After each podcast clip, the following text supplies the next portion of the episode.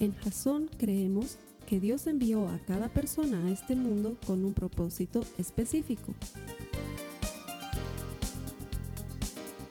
Nuestra misión es ayudarte a que tengas una relación personal con Jesús y a través de ella encuentres ese propósito para tu vida. Queremos ayudarte a alcanzar ese propósito. Es nuestra oración que este podcast te ayude a tener visión, a tener jazón.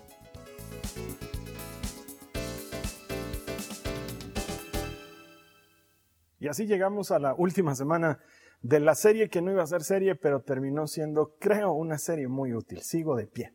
La semana pasada había compartido con todos ustedes el mensaje que estaba pensado para ayudar a que las personas que han recibido uno de esos golpes que te tumban en la vida puedan ponerse nuevamente de pie. Pero también estoy consciente que la vida no es como tres pasos sencillos para llegar a, o cinco maneras fáciles de hacer tal cosa, o siete métodos indiscutibles para lograr. Sé que no es así. Y sé que más de uno de ustedes ha podido estar teniendo dificultades porque tal vez has intentado todo lo que te he propuesto la semana pasada. Tal vez has tratado de llenarte el Señor, perdón, llenarte del Señor, pero eh, es que no estás con el ánimo realmente para lograr todo eso. Tal vez has dicho, sí, descansaré o comeré, pero tu estómago no te recibe nada. Sé lo que se siente tener un nudo en la garganta o un nudo en el estómago que no te deja comer o sencillamente tratar de dormir, pero no poder dormir. Porque lo que hemos hablado la semana pasada es práctico, es relevante, pero estoy consciente que no aplica para todos y tal vez has tratado de darle ánimo a alguien más y sencillamente no lo has logrado. Y entonces dices, ¿alguna vez podré ponerme de pie? Y es que esto suele pasar también cuando el caer no ha sido un golpe, sino que ha sido un proceso, ha sido cayendo de a poco, de a poco. Y luego cuando miras, sí, dónde estás ahora y ves dónde estabas antes, te das cuenta que has caído. Y así como caer ha podido ser un proceso, levantarse también puede tomar un proceso. Y quiero que sepas que entiendo lo que puede estarte pasando, porque no todos somos iguales, no todos estamos cortados con la misma tijera y no funciona la misma receta para todos. Así que para hoy tengo un mensaje que estoy seguro que te puede dar esperanza si tú has experimentado todo lo anterior y aún así no puedes ponerte de pie. Quiero comenzar con la palabra. Vamos, acompáñame al Salmo 55 en el verso 22. La palabra del Señor dice, tú, Deja tus pesares en las manos del Señor y el Señor te mantendrá firme. El Señor no deja a sus fieles caídos para siempre. Quizás lo que sí te pueda levantar es decirle al Señor, Señor, he intentado todo y no logro levantarme. Por favor, levántame tú y esperar a que Él lo haga. Creo que la mejor manera de ilustrarte todo esto es a través de la historia de Pedro, que es lo que te voy a querer contar en el mensaje de hoy. Esta historia de Pedro es bien interesante. Tú conoces a, Pedro, el, discípulo del Señor. Y en la última parte del ministerio de Jesús es notorio que Pedro no ha terminado de comprender para nada la misión de Jesús. No solamente que Pedro siempre suele ser, ¿cómo decirlo? Controversial, eh, no sé cómo decirlo, la verdad, pero Pedro es esa clase de persona que eh, está ahí y siempre llama la atención o causa alguna especie de incomodidad o problema. Hay de esos en el reino siempre. Y sabes que eh, a estas alturas del ministerio de Jesús, cuando Jesús ya está a punto de ser entregado, se nota que Pedro no ha captado nada de nada del mensaje. Es más, eh, se siente tan en la confianza de llevárselo a un lado a Jesús y le dice, ¿qué te pasa? ¿Cómo vas a estar hablando de ir a morir a Jerusalén? Eres el Mesías. Tienes que conquistar el mundo. O sea, realmente no ha entendido nada. Y entonces, después de reprender a Jesús, Jesús termina reprendiendo a Pedro, ¿no? Y diciéndole, ¿sabes qué? Hazte a un lado, Satanás. No has captado nada. Ojalá todo terminara ahí, pero las cosas se ponen un poco más difíciles porque este mismo Pedro que, que está reprendiendo al Señor, luego va a hacer cosas un poco más extremas que denotan que realmente no comprendió nada. No te olvides que sucede todo esto en las vísperas de la última cena y luego se realiza la última cena. Jesús instituye la, cena con el pan y el vino, su cuerpo y su sangre. y luego habla con los discípulos, declara que uno de ellos lo va a traicionar, le profetiza a Pedro que él lo va a negar. Eh, Pedro parece que no está prestando atención, más adelante lo vas a comprender. Y luego salen al huerto de Getsemaní, donde solían ir con frecuencia a orar. Era un lugar que Jesús visitaba con mucha regularidad para orar con sus discípulos. Se van al huerto, conoces la historia, Judas, que conocía el, huerto, sabe que Jesús va a estar ahí, entonces consigue unos cuantos guardias del templo y después de haber recibido un pago de 30 infames monedas por entregar al Hijo del Hombre, llega al huerto de Getsemaní y Jesús está ahí después de haber hecho esa oración en el que le entrega su rendición absoluta a la voluntad del Padre. Ya la conocemos, caen las gotas de sangre de su frente.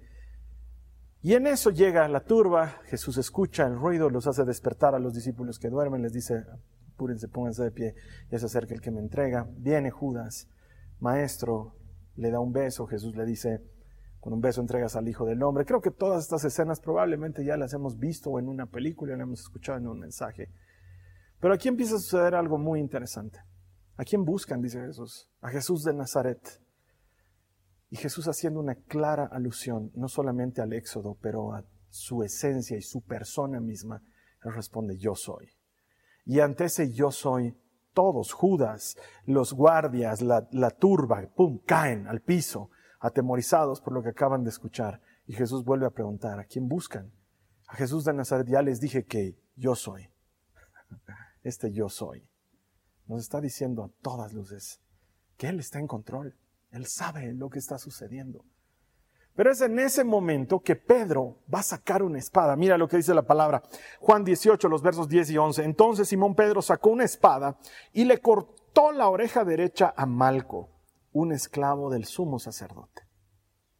Pero Jesús le dijo a Pedro, mete tu espada en la vaina. ¿Acaso no voy a beber de la copa de sufrimiento que me ha dado el Padre? E inmediatamente leamos lo que dice Lucas 22, 51, que está relatando esto desde la perspectiva de, de Lucas, y dice, pero Jesús dijo, basta, y tocó la oreja del hombre y lo sanó. Es increíble, Pedro realmente no ha entendido, no ha entendido nada de lo que está pasando. Y ahora saca la espada y la utiliza cuando lo que en realidad el maestro le había enseñado es a que saque una palangana y la llene de agua y lave los pies a los discípulos. Y la enseñanza que es para Pedro es también para nosotros, porque tristemente muchas veces somos nosotros los cristianos los que sacamos la espada y herimos al que está frente a nosotros en lugar de lavarle los pies y es Jesús el que tristemente tiene que sanar las heridas que nosotros causamos. ¿Cuántas veces como cristianos nos lastimamos y nos herimos entre cristianos, entre hermanos? Cuando el mandato fue que entre nosotros nos amemos, nos lavemos los pies, que se note el amor unos a otros, pero no, como Pedro no hemos terminado de comprender las cosas y sacamos la espada y cortamos la oreja y es Jesús el que tiene que terminar sanando, perdón, la herida que nosotros hemos ocasionado. Suele suceder. Pedro ya ha empezado un camino diferente. Es claro, no ha entendido el mensaje, ha reprendido a Jesús, no ha entendido por qué le han dicho Satanás, no ha entendido lo de la espada, está completamente atemorizado, teme por su vida, pero al mismo tiempo sigue amando al maestro, pero teme por su vida. Y las cosas han empezado a ser diferentes para Pedro. Y entonces, como no ha entendido, él decide confiar en lo que él piensa, en lo que él entiende y va a caminar a su manera. Y cuando empiezas a caminar a tu manera, todo comienza caminando lejos. Empiezas a caminar lejos de Jesús. Jesús se va a entregar a los que vinieron a capturarlo y les va a pedir que por favor dejen ir a sus discípulos y con esto va a cumplir la profecía de que no perdió ni uno de ellos. Entonces la turba y los guardias dejan ir a los discípulos y Jesús emprende su camino hacia el Sanedrín y hacia la casa de Caifás y de Anás y de Pilato y de Herodes y toda esa caminata extensa que tuvo mientras era juzgado. Y Pedro está, pero ahora está en otro camino. Él empieza a caminar lejos. Mira lo que dice Lucas en el capítulo 22, en el verso 54. Dice, entonces lo arrestaron y lo llevaron a la casa del sumo sacerdote. Y Pedro lo siguió de lejos. Esa aclaración es fundamental. Pedro estaba, pero ya no estaba realmente, estaba alejado. Y sabes que nadie se aleja de golpe del Señor.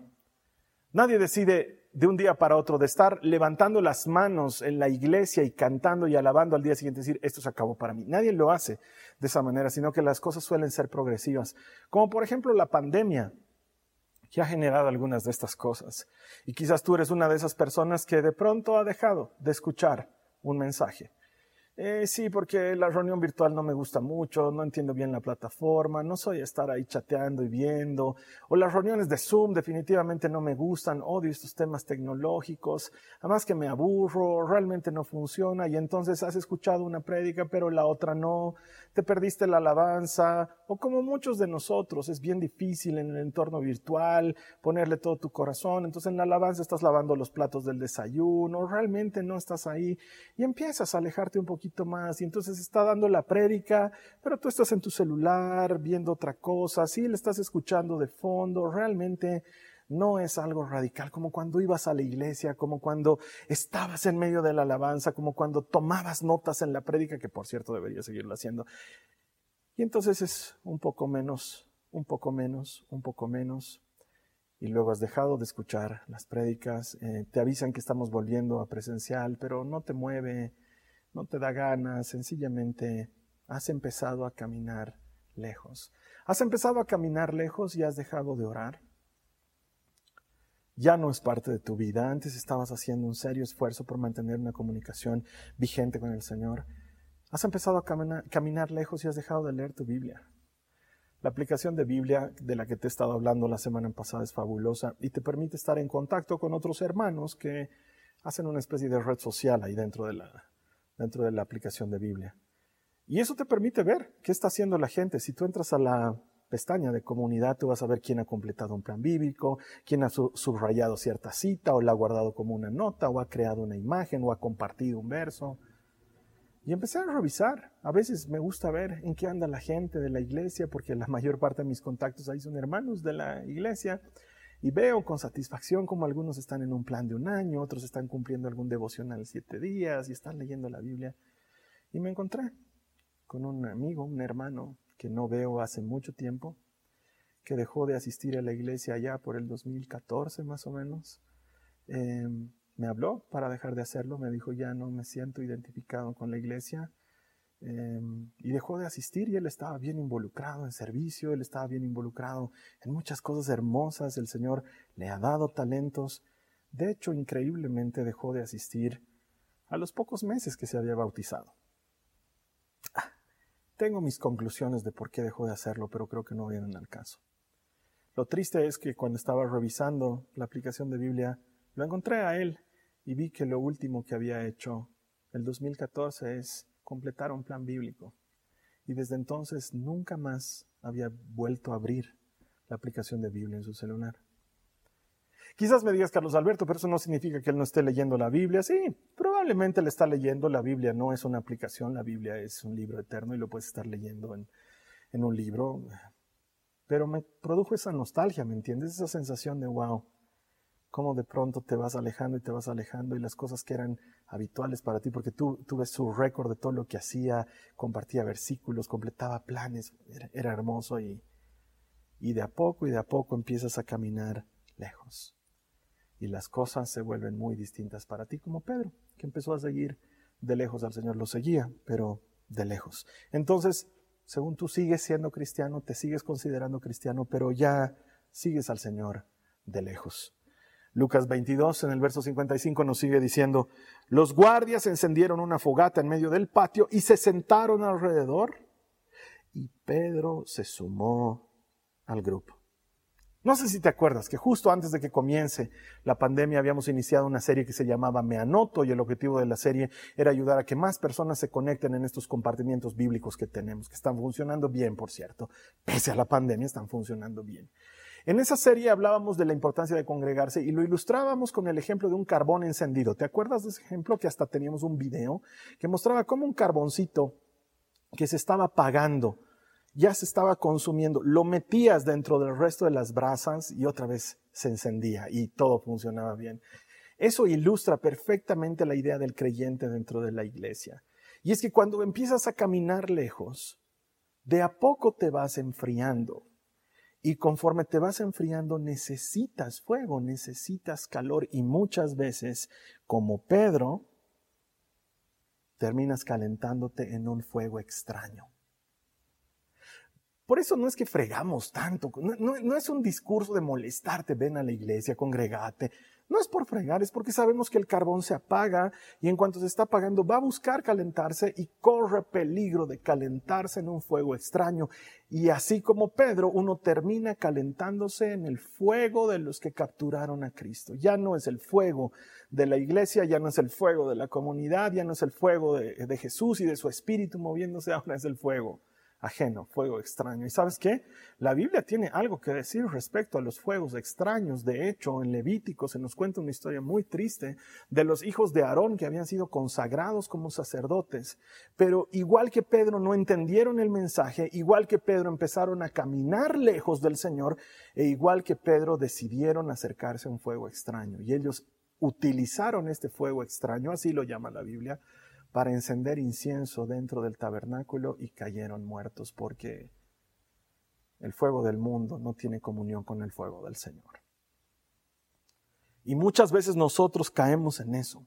Empezamos a coquetear con el pecado y no te equivoques, el pecado siempre paga con muerte.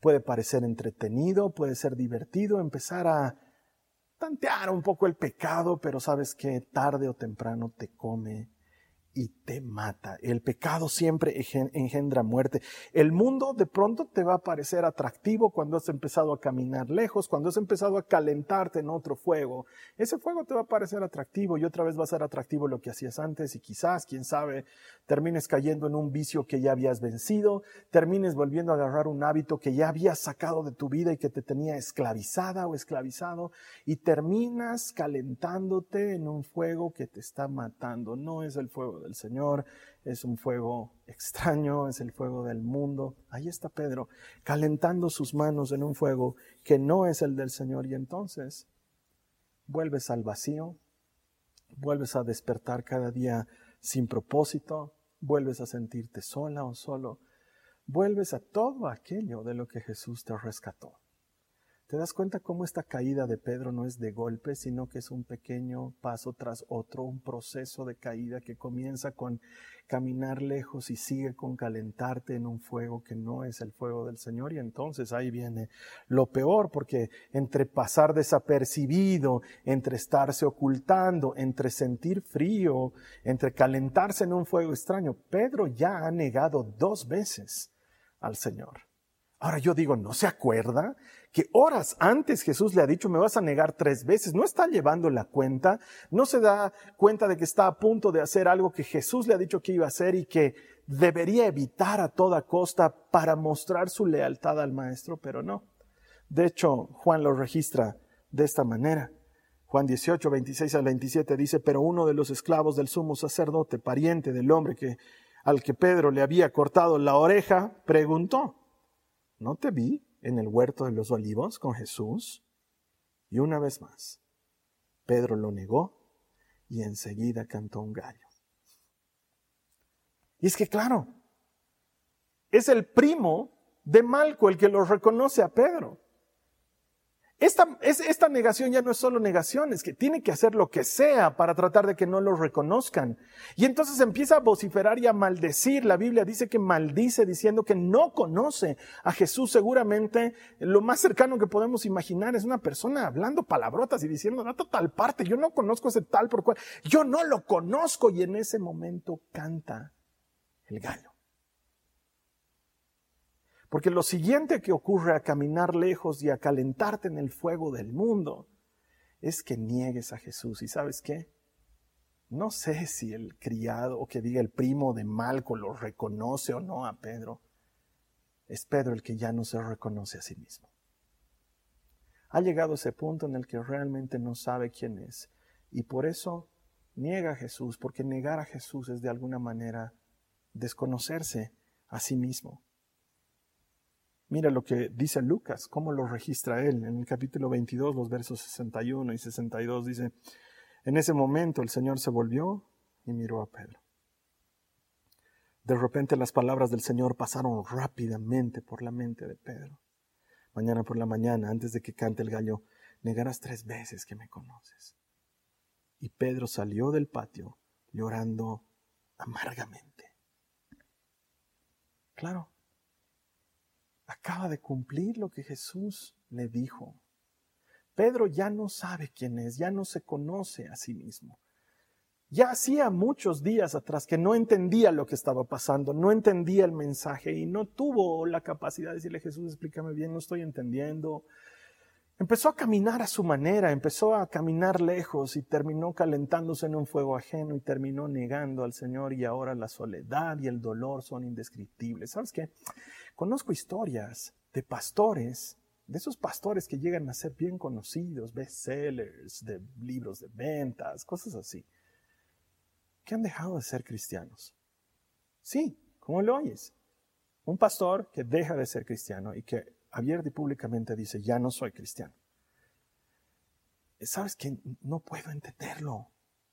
Y trato, te prometo, trato de entender qué puede pasar en el corazón, en la mente de una persona que habiendo sido de los que llevan a otros a mirar a Jesús, haya dejado de mirarlo. No, no logro comprender. Y no lo juzgo, por favor, no me malentiendas, no lo juzgo porque pienso que nadie está libre de eso. Aunque no lo entiendo, sé que nadie está libre de eso, pero no puedo evitar imaginar cuánto dolor tiene que haber para que alguien que ha pasado tiempo con el maestro, que ha ayudado a otros a acercarse a él, un día decida que ya no quiere caminar con él y lo niegue completamente. No logro entenderlo, pero imagino que es mucho dolor que es una herida permanentemente abierta.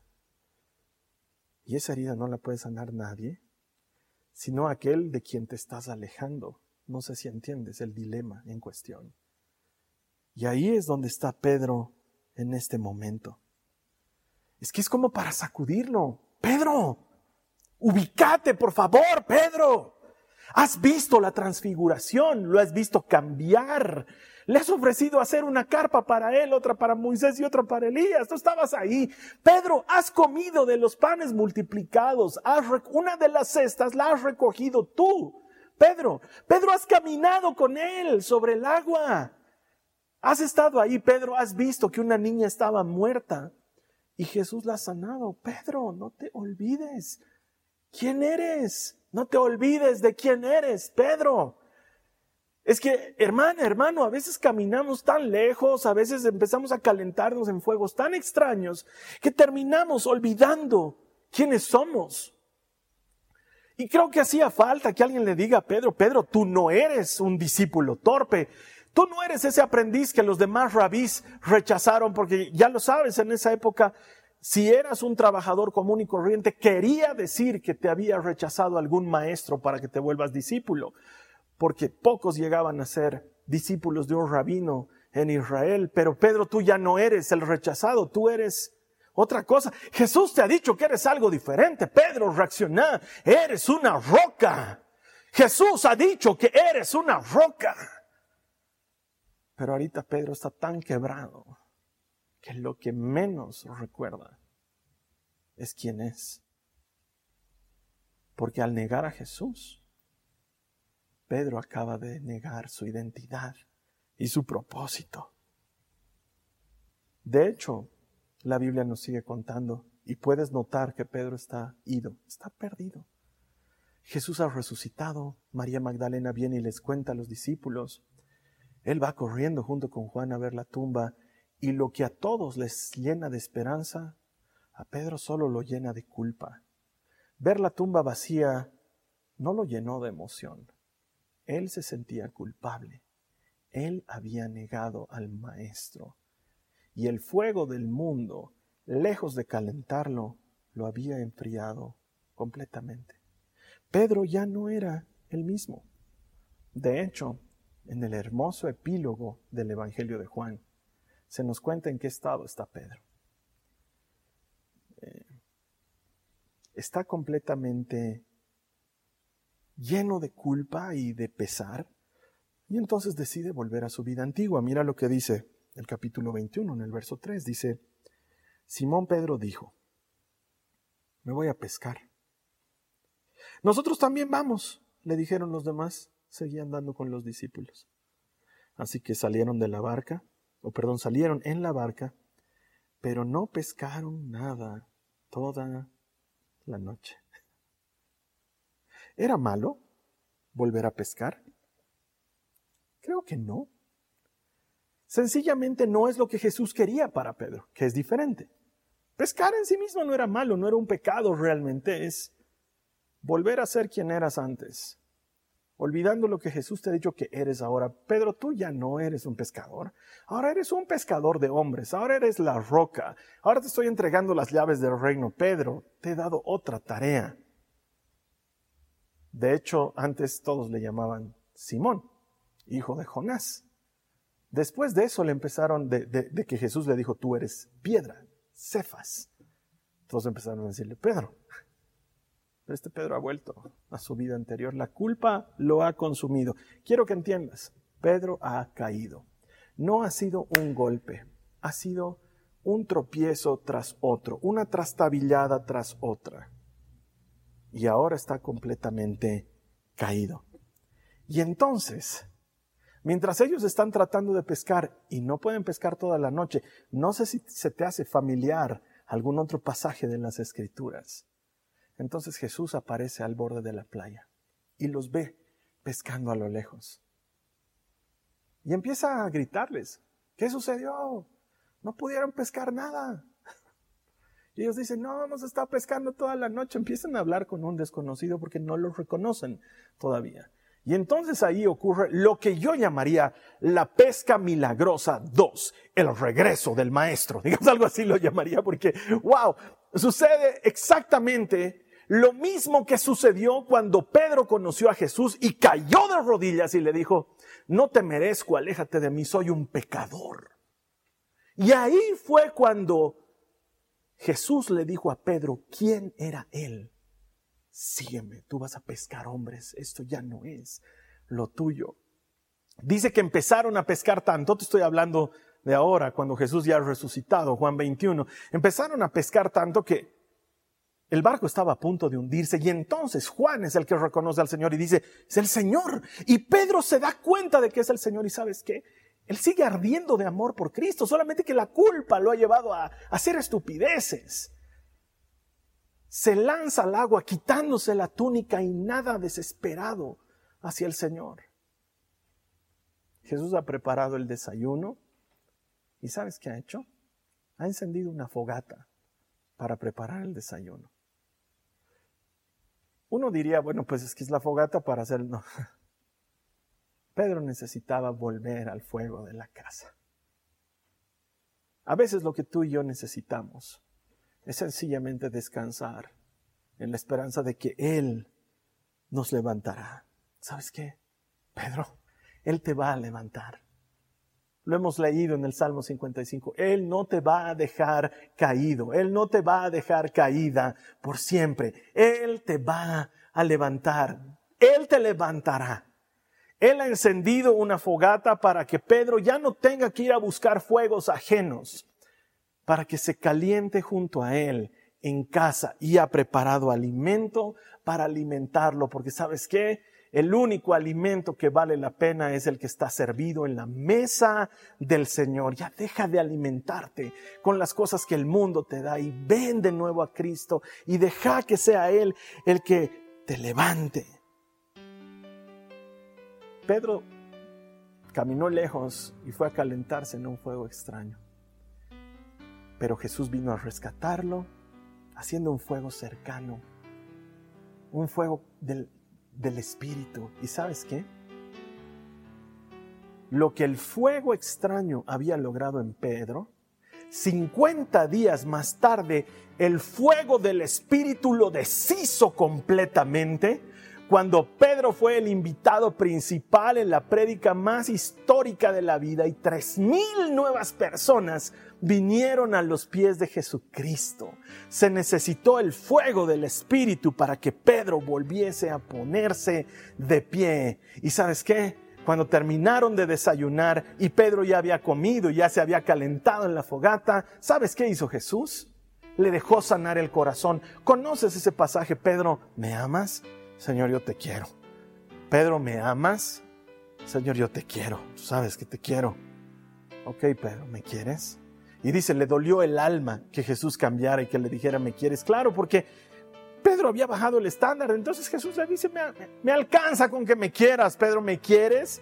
Es que Pedro estaba lleno de culpa, sabes que Pedro estaba perdido, necesitaba recordar quién era, necesitaba encontrarse a sí mismo y al calor del fuego que Jesús había preparado, Pedro se encuentra a sí mismo otra vez. ¿Y sabes qué hace el maestro? Se levanta él y levanta a Pedro y le dice, sígueme, tal y como le había dicho años atrás en una barca al borde del mar de Galilea.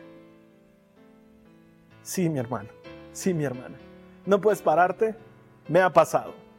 Pero puedes orar y decirle, Señor, yo no puedo, pero tú me puedes levantar. He intentado todo y no logro pararme, pero tú me puedes levantar. ¿Y sabes qué? Tal vez no te dé el ánimo para fortalecerte en el Señor y el poder de su fuerza. Tal vez ni siquiera estás pudiendo dormir en las noches o menos darle ánimo a alguien más, pero sí hay algo que puedes hacer. Y yo te invito a que ahora, hasta que el Señor te levante, le digas, Señor, levántame. Necesito que tú me levantes. Señor, levántame, ayúdame, levántame tú. Y te puedo asegurar, lo hemos leído al principio del mensaje, Salmo 55, Él te levantará, no te dejará caído por siempre, no te dejará caída por siempre. El Señor es así. Yo quisiera ayudarte a orar en este momento, si me permites. Te voy a pedir que si tú has estado intentando pararte y no lo has logrado, le digas al Señor que sea Él quien te levante. Y así como Él fue en rescate de Pedro, créeme, Él, Él va a ir en tu rescate y te va a levantar. Quiero ayudarte a que eso sea real. ¿Me puedes seguir en esta oración? Cierra tus ojos y ora esto conmigo. Dile a Jesús, Señor Jesús, díselo, Señor Jesús, te pido perdón por haber caminado lejos. Te pido perdón por haberme calentado en un fuego extraño y por haber dejado que tu fuego se apague. Te pido perdón. Te pido perdón porque te he negado o con mis acciones o con mis palabras.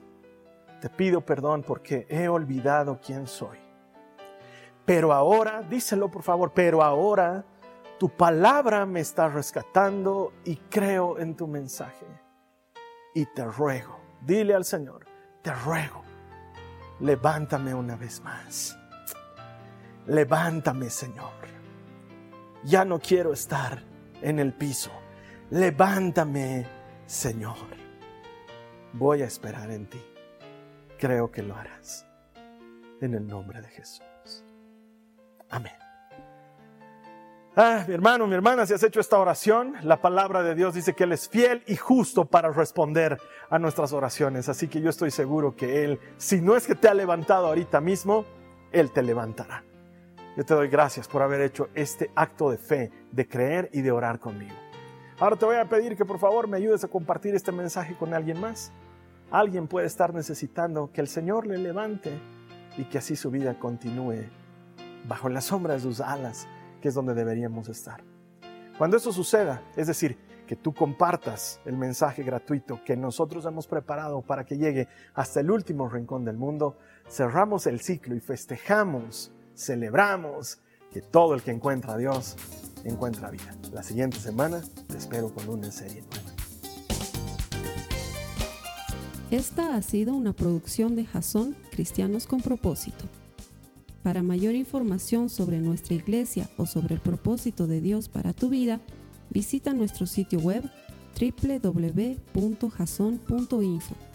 Allí encontrarás muchos recursos para animarte en tu relación con Dios, enseñanzas, nuestro blog, prédicas y mucho más.